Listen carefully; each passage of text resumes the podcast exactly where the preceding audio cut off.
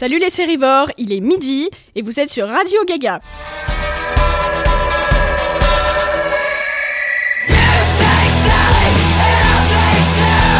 Ustedes que son padres de familia. Buenas tardes, señoras y señoritas. Quelle est la suite des événements beaucoup les pommes, je suis un mangeur de pommes. C'est moi en Corrèze, il y a des pommiers qui sont des pommiers qui sont de très grande qualité, il faut bien le reconnaître. Et il fait des pommes pour faire un petit cidre qui n'a pas non plus de grande prétention, mais que j'aime bien. Pour dévorer toujours plus de séries avec nos chroniqueurs affamés du lundi. J'ai nommé Luma, Nova et Merveille. Je suis Fio, votre animatrice en direct de son fauteuil rouge. À la carte aujourd'hui, en entrée, Stranger Things en point minute, suivi du plat de résistance, notre débat du jour, assaisonné à la Bohemian Rhapsody. Ne lâchez pas vos couverts, ça va chauffer dans vos assiettes. Salut, c'est Loma de Radio Gaga. Oui, en effet, Stranger Things a démarré en 2016, lancé par les deux frères de Fur. Cette série de science-fiction connaît un grand succès depuis maintenant trois ans. Une saison 3 a été dévoilée le jour de l'an pour les journées de l'indépendance américaine, qui a lieu le 4 juillet et qui verra le retour de Mike et sa bande sur vos plateformes Netflix. Qui dit nouvelle saison, dit nouveau bordel dimensionnel, toujours sur son fond New Age, si fidèle aux années 80. Cette saison 3 se déroulera vraisemblablement en 1985 lors de la sortie en salle de Retour vers le futur et était annoncée comme la saison la plus répugnante d'après les frères de Fer dans le récent ouvrage Making of. Répugnante dans quel sens? Peut-être que les créatures seront plus laides, la saison sera sûrement plus sombre, plus violente. D'après l'acteur David Harbour, qui joue le rôle de Hopper, un plombier un peu trop bavard fera, so- fera son entrée et jouera sûrement un rôle important dans la- dans l'histoire. Eh ben, on peut dire que cette saison 3 est pleine de mystères et que nous l'attendons avec impatience. Comme mon McDo, hein, d'ailleurs. en parlant de bouffe, on passe au plat de résistance. Merveille, à toi de lever tes couverts. Et ce plat n'est pas des moindres, on peut le dire. Je suis Merveille, en direct de Radio Gaga, et le sujet de notre débat n'est autre que le biopic Bohemian Rhapsody, tout juste sorti et pourtant déjà lauréat d'un nombre impressionnant de récompenses. Et que de mérite On peut, on peut dire que ce chef-d'œuvre n'a pas laissé le public indifférent. Je crois que Nova, euh, il est pas trop d'accord avec toi. hein. Non, en effet. Hmm, Je me demande à quelle sauce je vais bien pouvoir manger ce film. Hmm. Fais très attention à ce que tu vas dire. Disons que hum, Bohemian Rhapsody n'est pas certainement un mauvais film. C'est pas une chiasse, ce n'est pas une grosse bouse, mais ce n'est pas non plus un chef-d'œuvre, comme beaucoup de monde euh, ont tendance à le dire. Vraiment? Oui, vraiment. T'as de meilleurs arguments, j'espère. Il y a, déjà, l'histoire est assez euh, Basique? Hum, lambda, voilà.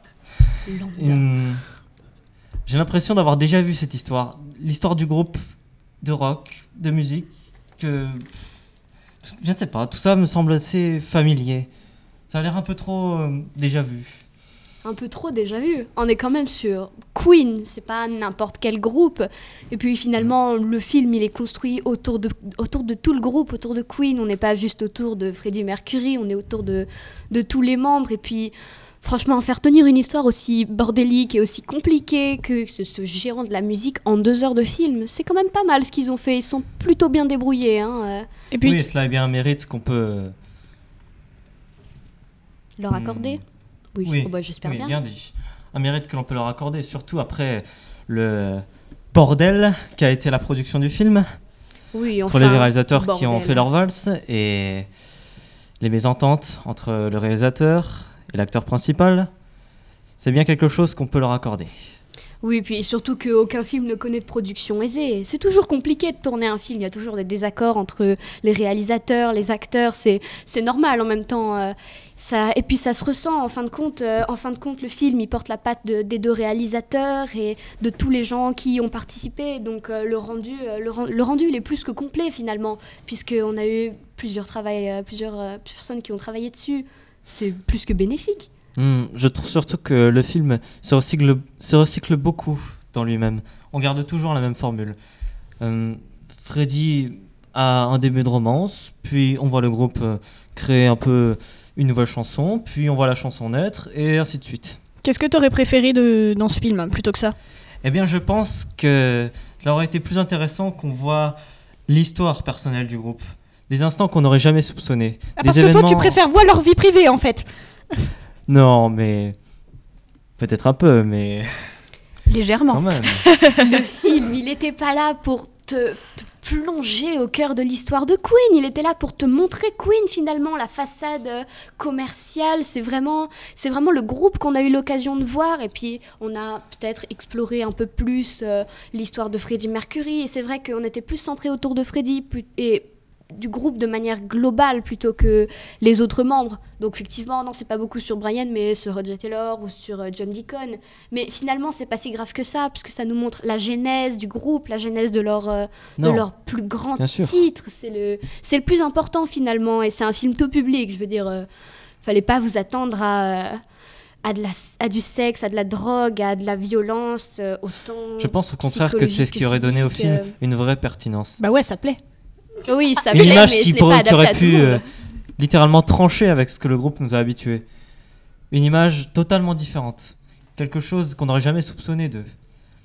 La vision qu'on aurait pu avoir de Freddie Mercury aurait pu être vraiment, vraiment intéressante.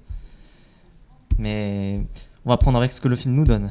Il, est déjà, il nous donne quand même déjà pas mal de choses, hein, je trouve. T'es pas là pour connaître les détails de leur vie privée. Oui, et puis surtout que le film a été écrit euh, avec les membres du groupe, euh, c'est pas rien. Ils étaient, ils étaient présents, euh, Freddie Mercury est mort, c'est bête. Mais euh, après, on peut dommage. comprendre que... Oh, tu parles. Tristesse. On peut comprendre qu'il y a certaines parties de leurs histoires, euh, autant personnelles qu'en tant que groupe, qu'ils aient voulu garder sous silence. C'est normal, même si c'est un film... La partie euh, sur le drogue, eh enfin oui. la drogue, le sexe. Eh oui, mais... et- En fait, euh, t'es intéressé que par ça, hein. À vous. Coquin. Ah, merci de me faire préciser. Imagine un peu. Euh, t'a- T'aurais aimé qu'on étale toute ta vie privée. Moi, je comprends. Je comprends. Et la façon dont ils ont synthétisé euh, une histoire aussi compliquée que, que celle du groupe de Queen, qui est quand même un groupe euh, mythique, on va pas se mentir. euh, Oui, un groupe que tout le monde connaît, un groupe légendaire. Un groupe que tout le monde connaît. Et puis, du coup, ce film permet de d'affirmer ta connaissance autour du groupe et de le, de le faire découvrir euh, aux plus jeunes qui le connaissent pas forcément. Et la dimension un peu plus, un peu plus sombre, on va dire, avec toutes ces, tous ces moments du film où Freddie Mercury euh, avait des sombre. doutes euh, sur sa sexualité. On, on rentre pas dans, dans quelque chose de, de, de trash, de, De viscéral ça, ouais, mais on reste en surface. Mais ça, ça plane quand même au-dessus et on le ressent finalement, on le ressent à différents moments. euh, le jeu d'acteur de Rami Malek aide beaucoup. euh, J'ai un exemple Formidable, scène qui me vient en tête. Excellent, hein, excellent, on est d'accord. Le- une scène qui me vient en tête, c'est euh, ce moment où il appelle euh, Mary Austin après un concert Hmm. et qu'un homme descend d'un camion et se dirige vers les toilettes des hommes, du coup, et offre un regard plus que, euh, plus que subjectif. subjec- Ok, j'ai perdu le mot. Ah. à Freddie Mercury. euh, Oui, on ça comprend. passe euh, même par l'attitude oui. de l'acteur. Il était tellement bon dans ce rôle que finalement, euh, tu comprends et c'est bien, c'est adapté à tous les publics en fin de compte. On arrive à- ressentir parfaitement euh, l'émotion à travers euh, l'interprète Rami Malek qui est fantastique dans le rôle. Je n'ai pas vu sa série euh, Mr. Robot, mais Non. je suis sûr que c'est un acteur qui brille là où il joue. N'importe oui, et où. puis on peut pas se mentir. clairement, c'est le film de sa carrière, ça. Donc, il l'a, il l'a clairement pas manqué. Le casting était très bon. Genre, tu, tu regardes Oui, les acteurs. euh, Les acteurs ressemblent vraiment aux membres d'origine. oh, Brian, Brian May, May, exceptionnel. Peut-être pas John euh, Deacon, mais Ouais, peut-être pas John Deacon, mais ils étaient quand même plutôt bons tous dans l'ensemble. le concert de fin, le concert de fin, euh, il y a eu un souci du détail Ah quand oui. même dans la réalisation. Ils ont, ils ont, ils y ont mis tellement de, tellement de choses, tellement de détails. Ne serait-ce que Je les verres de Pepsi que- sur le piano à la fin, pendant le concert du Live Aid, c'est exceptionnel. Franchement, t'es la seule à retenir les... verres de Pepsi sur le piano. Hein. Ah, mais Ah, mais il moi, sait je que ça a été ça, hein. beaucoup remarqué quand même. hein, les gens, ils regardent Freddie Mercury, hein, pas le Pepsi, à part si c'est des mais voilà. c'est quand même une image un peu plus. euh, que je veux dire, c'est qu'il y a Buvez, mes iconique. enfants. Il y a eu tellement de, de détails, il a été tellement travaillé ce film. Suffit de superposer la scène du live aid de fin et le live aid, euh, le vrai live aid de 85, c'est c'est quand même ahurissant. toutes les mimiques, toutes les gestuelles. et ils ont quand même reconstruit le stade. hein. Je, je tiens à souligner qu'ils ont reconstruit le stade. hein. Le Oui, Wembley Stadium qui a été détruit euh, il y a un paquet d'années quand même. Euh, mais tu vois, tu vois qu'ils ne sont pas travaillés seulement avec des images de synthèse. Il était vraiment rempli. C'était, il y, a- il y a eu du travail. Il y a eu du travail avec la photographie, avec les décors. euh. en fin de compte, Je euh, trouve aussi que tout était le bien. live de fin, Live Aid, est franchement pour moi la meilleure partie du film. Ah bah c'est sûr, C'est la le partie moment la plus où attractive. j'ai ressenti le plus de choses en tout cas. Mais pour moi, le reste, au début et vers le milieu, est assez moyen. Pas mauvais. Pas bon. La mise en scène est bateau. Les acteurs font leur, euh, font leur taf. hein. Ils sont bons, ils sont bons, mais. Ils sont pas bons, ils sont pas bons. hein. C'est la vie, hein. Mais hum, je ne sais pas, je trouve pas qu'il y ait quelque chose de, de si euh, transcendant qui sorte de ce film. euh.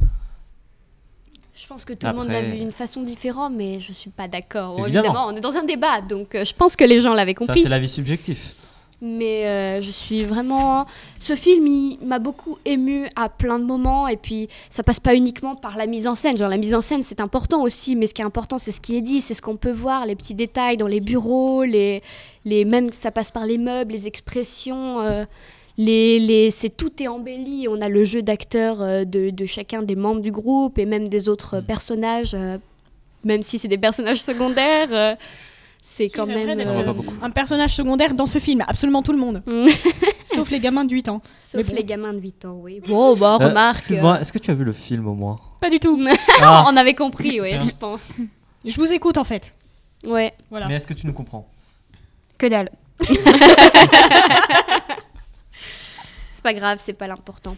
Enfin bref, euh, tout ça pour dire que euh, moi j'ai trouvé ce film absolument fantastique, il était génial. Clairement, euh, je pense que c'est mon deuxième film préféré. euh, Deuxième film préféré de l'année j'en ai vu pas de l'année, non, de manière euh, plus globale. Le premier étant Interstellar, film fantastique. Si vous l'avez pas vu, bah regardez-le Deuxième parce film préféré que Parce qu'en plus tu fais de la pub. incroyable. Mais carrément, mais tu, n'as pas vu Nolan. Interstellar?